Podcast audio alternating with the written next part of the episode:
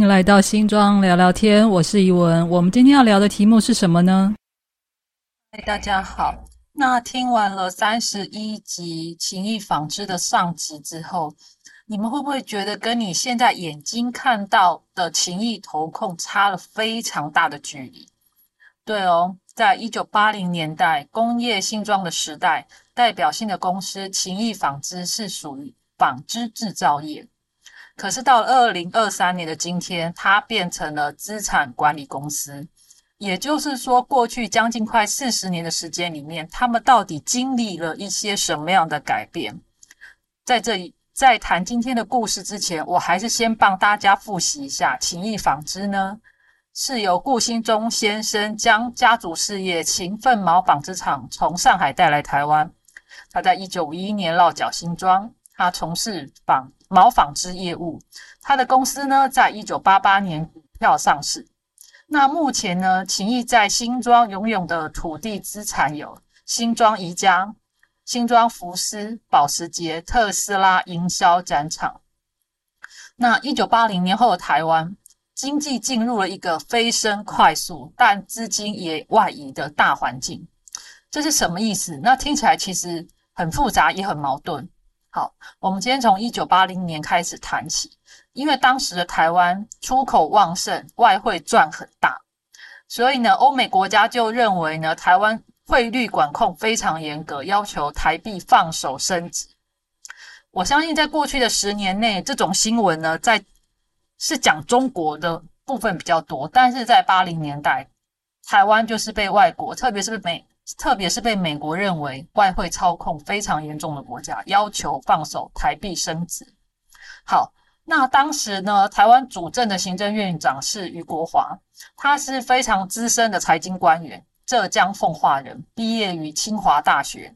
他在一九四零年代到哈佛大学跟伦敦政经学院进修，他本身条件非常优秀。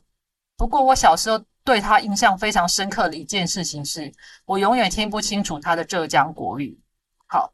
在他主政下，台湾连续五年经济成长超过了九趴，外汇存底从一百五十亿美元飞增到七百六十亿美元，要居世界第二，仅次于日本。在这一段时间呢，台湾物价十倍飞涨，是二战结束以来仅见的。这个以上这些数字呢，都是得自维基百科的记录。那为什么会这样？哈，前面提到的汇率到底发生了什么事？那也。因为我们接受到了外国的压力之后，台湾的政府开始陆续解除金融管制，所以台币对美金原本长期以来都是一块钱美金兑四十块台币，它就一路升值到了一块钱美金兑二十五块钱台币，比起现在还要高，对不对？这样子的距离，台湾只花了不到两年的时间。各位，你们知道当时的台湾发生什么现象吗？大家有听过台湾基因卡吧吧？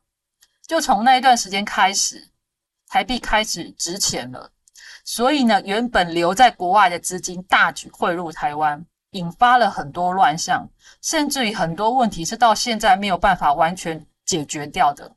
好，首先呢，民间游资快速兴盛，大家的六合彩盛行，地下投资公司兴起，很多。资产投资公司快速的崛起跟陨落，比如说那个宏源嘛，好像是叫宏源吧。好，当时的股市从一九八五年的六百三十六点，一直到一九九零年直撑直奔一万两千六百八十二点，这个数字大概可能是二零二零年附近之后我们才看到的。从一九八五年到一九九零年涨了一万多点，我们只花了五年的时间。所以呢，房市资金暴增。根据维基百科上面的“无壳瓜牛运动”这这个页签里面有提到，当时台北市的地价呢，在一九八六年每平只要六万七，到了一九八九年呢，每平二十五万一，涨幅破了大概涨幅高达两百两百多两百多趴，房价也因此快速飙升。所以在李登辉总统刚接任的时候的一九八八年，台湾台北市的新城屋预售屋呢，一平只要十六万四。到了一九八六年，一九八九年大幅飙升，一平二十四万，一年房价涨了四十几趴，一直到现在，房价这个问题都没有办法完全的解决。好，这个呢是一九八零年的经济背景。在一九八零年代，勤益纺织还是专注本业的，可是他们也面临着一些很严重的问题，就是原料成本攀升、工人薪资攀升、环保意识抬头，再加上台湾内需市场的萎缩，对于当时以内销为主的情谊来说，其实非常严重，雪上加霜。所以勤益在当时就站在了一个交叉口上面，他们到底是要转型，还是要深耕本业？其实我现在再回头看当年这些新闻，其实情谊有点像是瞎子摸石头过河，就是瞎子摸着石头过河。他们什么行业都试试看，他们也代理过家具，有惊险，但也有转机。如同前面的经济环境的介绍，情谊在一九八八年股票正好的时候成功上市。另外，秦毅的创办家族顾氏家族，其实他们也有。投资事业，就他们自己的家族投资事业，比如说当时的第一人寿的原始股东，那他们现在也是上海商银的股东，所以可以看得出来说，他们对金融业并不陌生。在一九九零年政府开放民间成立商业银行的时候，其实秦毅当时也有投资大安银行。那一九九二年，他成立了 BBI 公司，开始进军中国大陆设厂。另外一方面，他也是把新庄的厂区业务陆续的搬到桃园大园。对，那什么是 BVI？它等于就是说，它是一个离岸公司，它的地点大概在加勒比海，就是英属维京群岛这个地方呢，大概在加勒比海波多黎克东方。那只要不涉及在当地的盈利所得的话，几乎是全部免税。那也就是说，它的税务负担非常的少。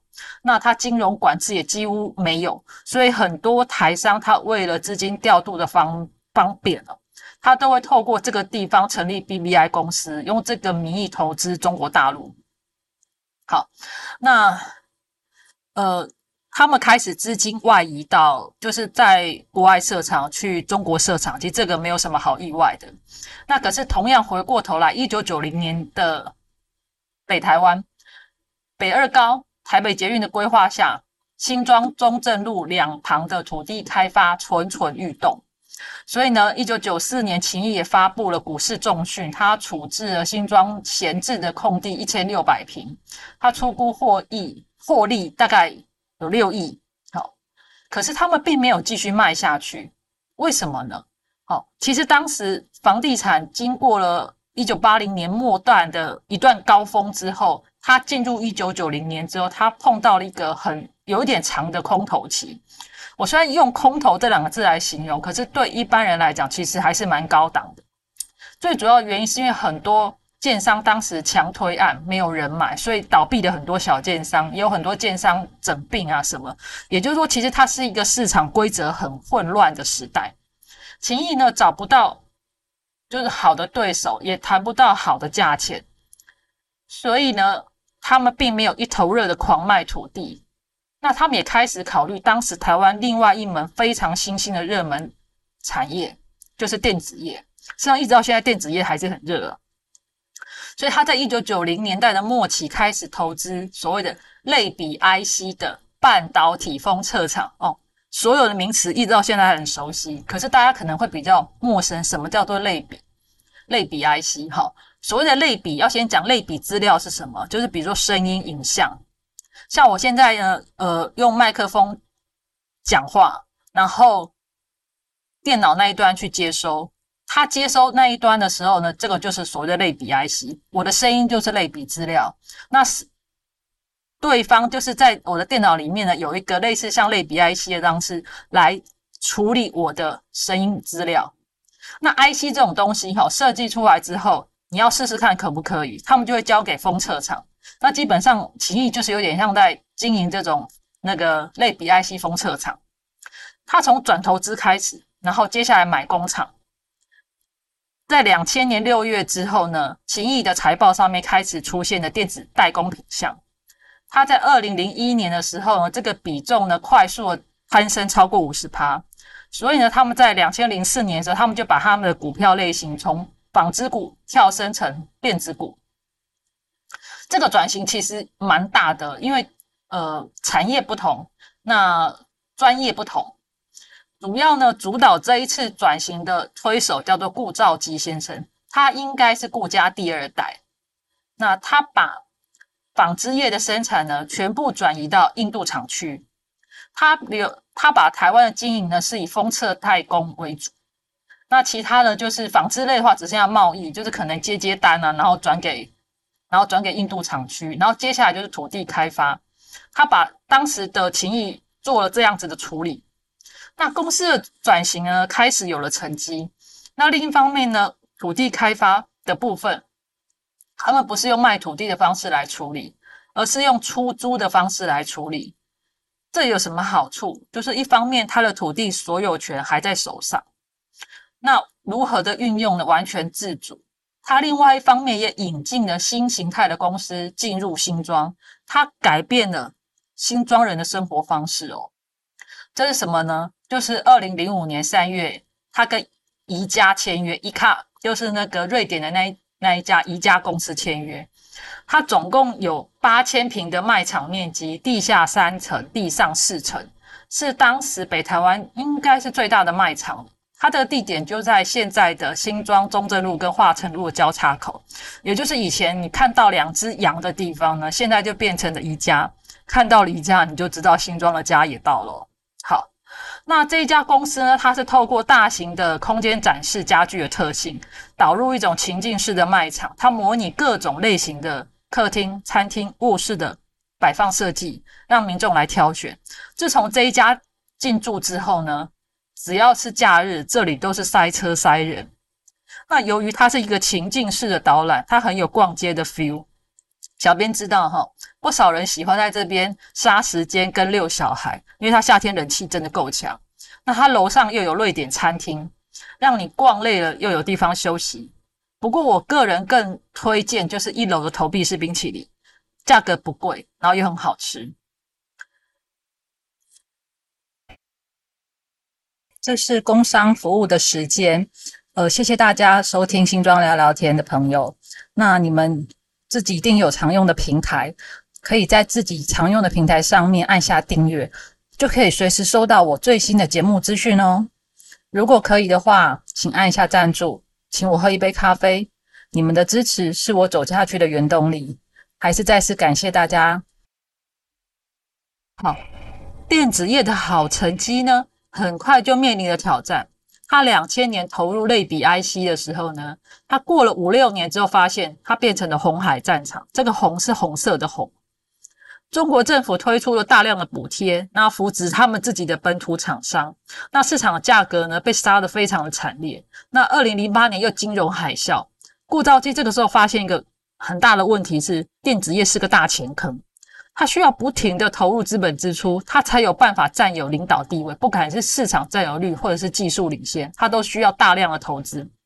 所以他在二零一三年的附近的时候，他觉得秦毅需要再做一次转型，所以他开始处理电子事业部门，他开始处理台湾这边的厂房，那也处理了员工，所以他把公司呢拆分为两个单位，就是电子部门跟资产投资部门。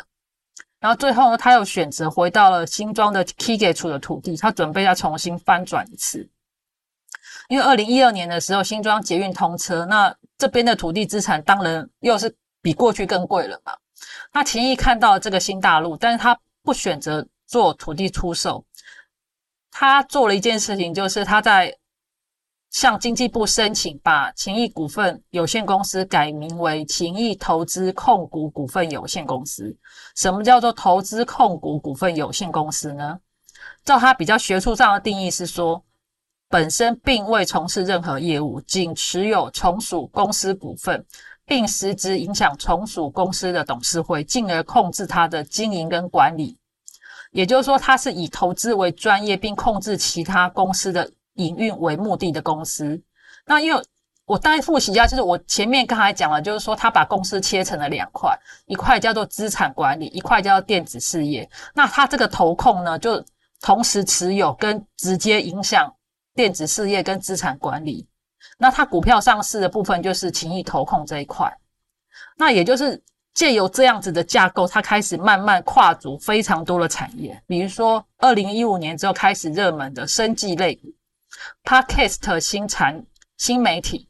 那一家呃，它成立的是声浪媒体，像我们新庄聊聊天就上架在声浪，还有现在很当红的军工产业，其实它都有跨组投资。不过到目前为止，他们最知名的投资案之一还是新庄宜家，因为对宜家，它不仅收取资金，它还模仿百货公司设计的营业抽成机制，所以在二零二零年哦，它光是宜家的租金收入就有二点四亿，它占情谊的营收比重高达四成。因为有了这一次成功的经验之后，所以他们设定了一个新的转型策略，就是他要透过资产获取稳定的获利的营运基础。所以他的路线就是当房东也要当股东。基本上，他除了收你资金，他还希望可以成为公司的股东，透过好的经营团队赚得好的股东报酬。那依照宜家这个模式的概念，哈，他也在二零一二年把。剩下新装厂的部分呢，开始分租给 Volvo 啦、福斯。他更在二零一五年高呃大胆的做了一个合作，就是他跟易美高家策略性的合作，他投资取得保时捷新北市经销权的上腾汽车，他并把那个新庄省道旁边的情谊纺织旧厂呢改建为占地超过两千平、全台湾最大的保时捷全能中心。这个据点哦，主打顶级服务，什么高档的咖啡机、沙发、音响、冰淇淋机，这不算什么。它有一个很特别的东西，就是它进口了号称价值一万欧元的全自动马桶。我觉得坐在上面真的是金屁股了。那就这样，新庄中正路的气势，它完全被整个知名品牌打开来了。你只要从台北的方向进来新庄，它一边是宜家，它另外一边是保时捷经销展场，它两边都是有名的欧陆品牌的大厂进驻。它跟过去工业新装的时代那种有点灰灰的、有点粗粗的，又有点喧哗的，它变成了一个很精致、很典雅的新装大门。好，就这样，新装从工业时代的密集工厂、烟囱林立。工人聚集的卫星城市，就慢慢转成精品名牌，然后有高级住宅聚集的新装。一路以来，情谊纺织从传统的纺织业，劳力密集，它首先呢尝试转型成技术密集的电子业，后来就放弃了，它改变成为投资控股公司。事实上，在船产啊，特别是在纺织业里面，其实还是有很多公司呢，它直接投资大量的技术设备，它去生产机能布料，提高了产品价值。可是这样子做，势必你要从资本市场集资，你一方面其实有风险，就是对原始股东来讲，它的掌控度降低很多；但是对公司以及产品的长远发展来讲，其实是一件好事。那当然也有些公司呢，就把产线移转到大陆啦、东南亚。那留在台湾的厂房就直接土地开发，就是变成住宅区之类的。那这有个好处，就是创造业外收入，也创造了公司的价值。这是不少传产公司的选择。你也不能说它是坏事，只是说你手上的资源就这样慢慢流失掉。秦毅刚开始好像想做第二种选择，可是呢，如果他们就直接把土地很粗糙的交易的话，又好像失去了一种上海商人的灵活跟优雅，所以他们想出了一个方法，就是当房东也要当股东的经营策略。他可以自己保有独立的自主权，他股权集中，起码维持住了你家族的财富。那间接也可以做一件事情，就是我过滤我的合伙对象，我共同创造双赢。其实这是一种新思维啊！我觉得目前来说，秦毅应该是找到了所谓的第三条路线。好，那三十一集跟三十二集就是工业新装情谊纺织的故事。其实它在工业新装时代真的是一家很代表性的企业。那它进入了一个新的时代之后，它也创造出了不一样的经营思维。那我我我觉得，就是大家撇开一种对富人跟豪奢生活想象，我觉得我们可以试图用一些历史的记录去观察他们的思维、他们的眼界，以及他们自己在文化中所有的坚持。那本周新装聊聊天的故事《情谊纺织》下集就到这边告一个段落喽。那下一次我还会再推出什么样的节目呢？请大家期待哦。那下次再见，拜拜。